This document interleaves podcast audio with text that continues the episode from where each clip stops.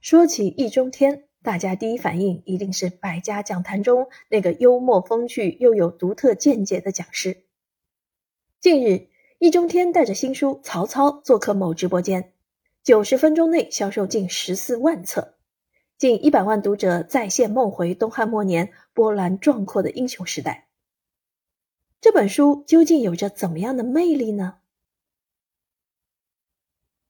曹操是易中天的长篇历史小说，他早在两千零七年就起了要写曹操的念头，到二零一九年终于动笔，耗时三年完成。靠着对东汉末年时代风气的独到把握，他把曹操写活了，把一个英雄时代写活了。一个时代有一个时代的风气，人都是活在他所处时代的风气里。东汉末年就很特殊，两汉的大气磅礴还在。乱世又带来了自由的空气，冷热气流相遇，造就了一个短暂的英雄辈出的时代。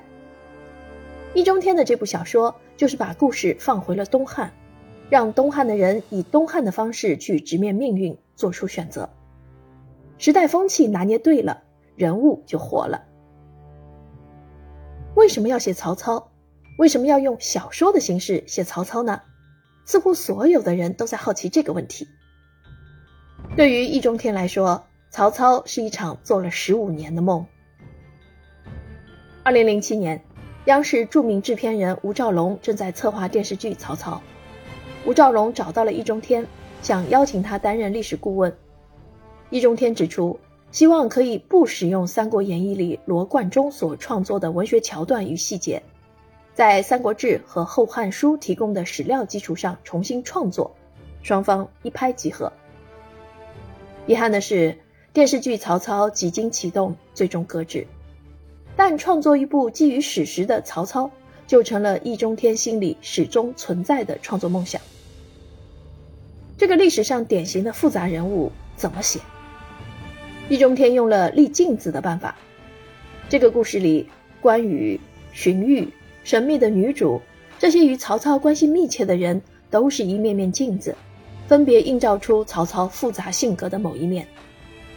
当人物一个个凋零，镜子悉数破碎时，你的心里自会升起一个曹操。借由这部长篇历史小说，你将重返乱世现场，见证东汉的人怎样直面命运，做出选择，活出自己。